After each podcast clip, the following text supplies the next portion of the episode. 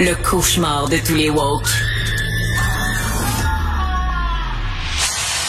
Alors, les employeurs le disent, c'est très difficile des fois avec des jeunes employés, ils décident de pas se pointer à job, ils téléphonent pas leur patron, etc. Donc, mais ça a l'air que c'est comme ça aussi au cégep. Alors, c'est un texte très intéressant de la presse hier. Beaucoup de cégepiens qui décident de pas se pointer à leur cours ou alors de sortir dans le plein milieu du cours pour toutes sortes de raisons farfelues. Euh, euh, j'ai un rendez-vous au spa, je suis fatigué, il faut que j'aille faire mon épicerie, etc. J'écris là-dessus aujourd'hui, j'ai forcé un peu le trait. Ça m'arrive des fois de forcer un peu le trait, mais je trouvais ça drôle. Nous allons en parler euh, sérieusement euh, avec euh, Monsieur Yves de Repentigny, vice-président de la Fédération nationale des enseignantes et des enseignants du Québec, responsable du regroupement Cégep. Bonjour, Monsieur de Repentigny. Bonjour, Monsieur Martineau. Donc, mais il y a plusieurs personnes, des professeurs qui disent oui, oui, oui, effectivement, euh, c'est un phénomène et vous vous le voyez là, euh, ça a changé depuis quelques années. Et il y a, quelqu'un, il y a un prof de philo qui dit euh, avant avant on, on, avait honte de dire qu'on se pointait pas à nos cours, on était gêné. Maintenant, on le dit sans gêne. Ben effectivement, on peut pas dire que l'absentéisme n'existait pas dans, dans, les cégeps euh, avant la pandémie.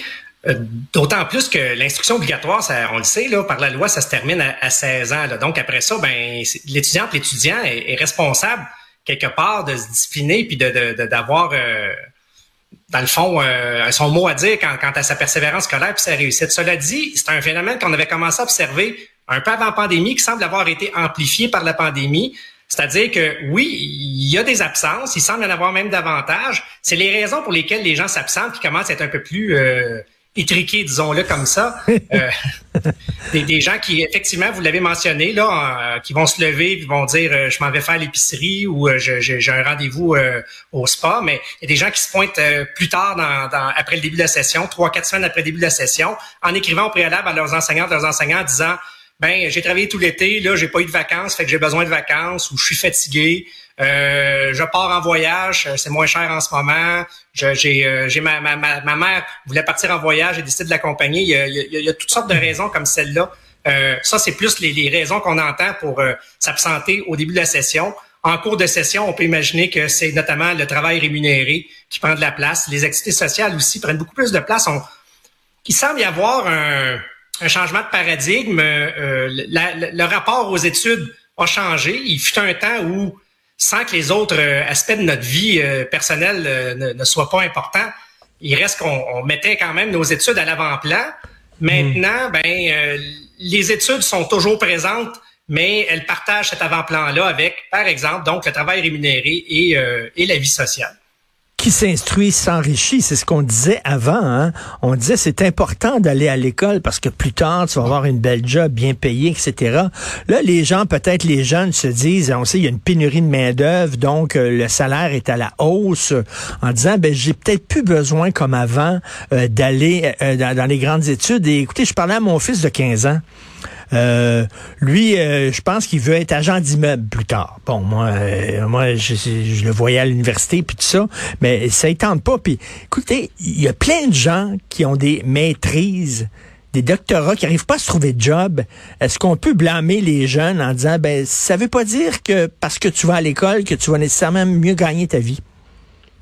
C'est drôle que vous disiez ça en parlant de votre fils. Moi, j'ai aussi une adolescente, puis lorsqu'elle s'interroge sur ce qu'elle va faire dans la vie, c'est pas tant euh, comment elle va se réaliser ou euh, ce qu'elle va faire comme étude, c'est est-ce que je vais faire de l'argent? Beaucoup, on est beaucoup dans une, ça c'est un des facteurs. On est beaucoup dans une société de consommation et ça prend de l'argent pour consommer, d'une part. D'autre part, on peut pas nier aussi que dans certains cas, ce sont des raisons plus terre à terre. On est dans, en pleine poussée inflationniste. L'argent euh, ne coule pas à flot pour bien des gens. Euh, le logement coûte plus cher, les aliments coûtent plus cher. Il y a quand même une certaine part de parents étudiants et euh, de, de, gens aussi qui sont en, en, en, appartement, qui ne sont pas chez leurs parents.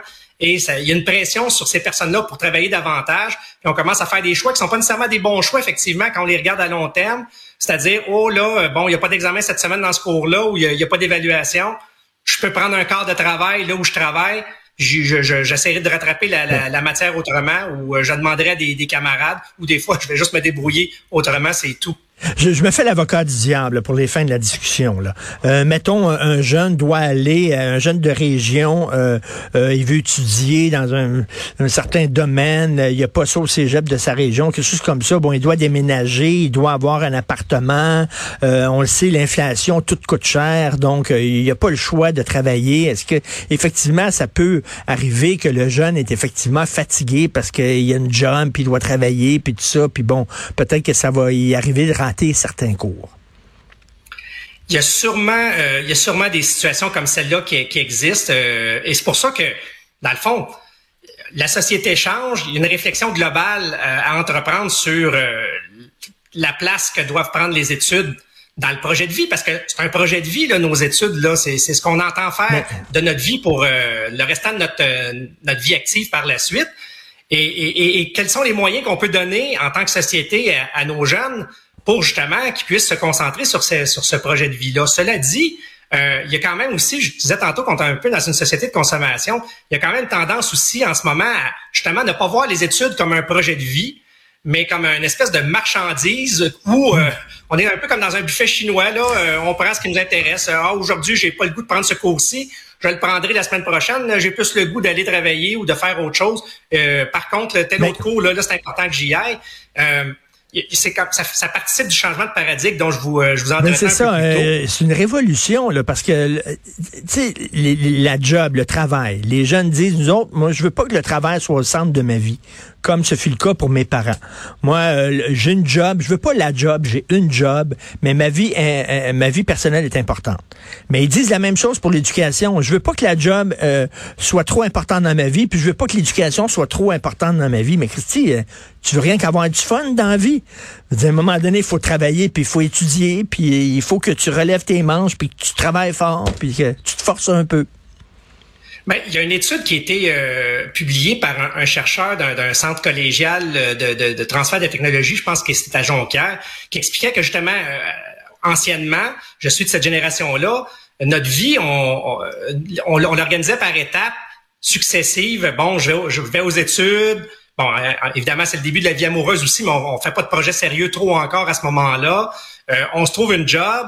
Après ça, ben euh, on, là, on, fonde une famille, euh, on, achète une maison, etc. Là, il y a, une tendance, semble-t-il, à avoir davantage une volonté d'avoir une certaine simultanéité dans les, euh, différentes étapes de, nos projets de vie chez, chez les jeunes.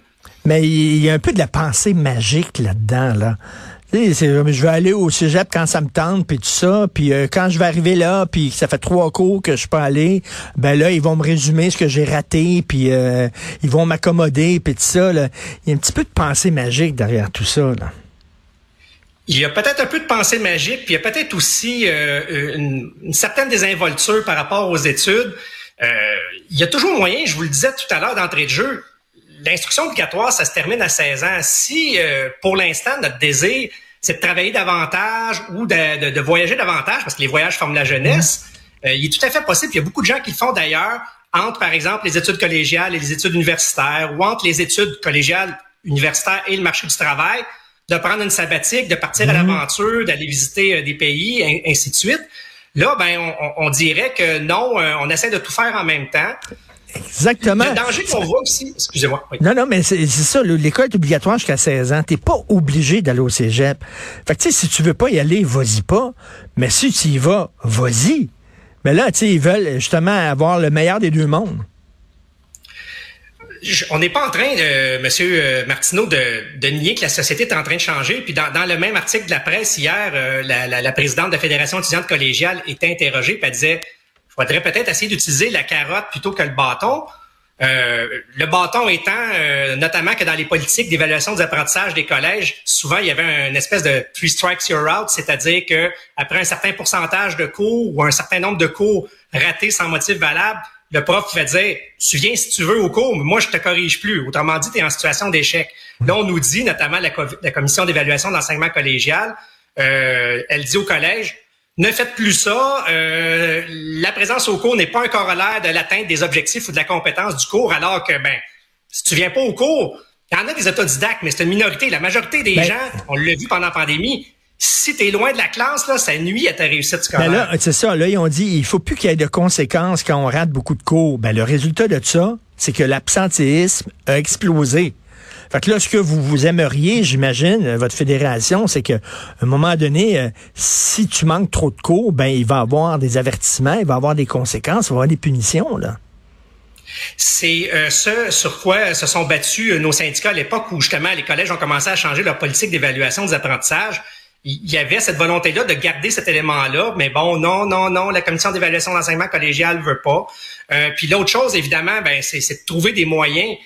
On a, ça, c'est un peu plus un bâton, on va se l'avouer, mais euh, on est ouvert à trouver des solutions, à dire qu'est-ce qui peut faire en sorte d'inciter les jeunes à mettre leur attention sur leur, leur, projet d'études. Je vais peut-être vous, mentionner un autre danger qu'on voit là, en cette ère de, de, de technologie euh, qui avance euh, à une vitesse fulgurante. On peut penser notamment aux, robots conversationnels d'intelligence artificielle comme ChatGPT. C'est euh, la pensée magique un peu de dire, ben regardez, là, je, je peux rater des cours, là, puis je me ferai prémancher un résumé de, de, la matière qui a été vue par ChatGPT. Je sais pas si, si, M. Martineau, vous avez expérimenté ChatGPT, je l'ai fait.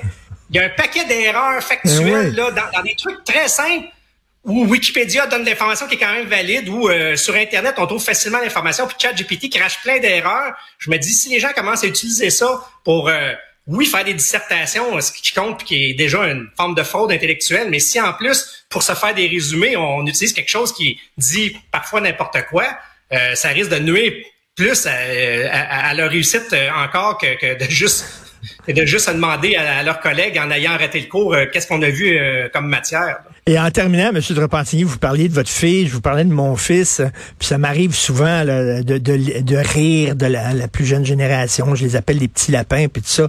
Mais il faut se regarder dans le miroir, c'est nos enfants. S'ils pensent tous de même, là, euh, en tant que génération, c'est parce qu'on les élevait comme ça. On a une part de responsabilité là-dedans, M. de Repentigny. Absolument, M. Martineau. Je, je conversais avec quelqu'un il n'y a pas longtemps, puis quand on nous dit, par exemple, qu'on peut partir en voyage n'importe quand, ben, ma, ma, femme est enseignante au primaire, puis combien de parents disent on, mais mon enfant va rater l'école parce que euh, on va prendre la semaine, plutôt après la semaine de relâche parce que ça coûte moins cher de prendre des billets d'avion, et ainsi de suite. Donc déjà, les parents ont cette mentalité-là, c'est clair que les enfants, ben, l'arbre, euh, l'arbre fait ses fruits, puis le fruit tombe pas loin de l'arbre. Ben oui, tout à fait. En tout cas, bref, c'est vraiment, c'est vraiment assez spécial comme génération. Le rapport au travail, le rapport aux études, le rapport à la vie privée. C'était très intéressant de vous entendre parler. Je vous aime beaucoup, Monsieur Yves de Repentigny, vice-président de la Fédération nationale des enseignantes, enseignants du Québec. Ça relève de la CSN, responsable du regroupement Cégep. Merci, bonne session malgré tout. Merci, M. Martineau. Merci, au revoir.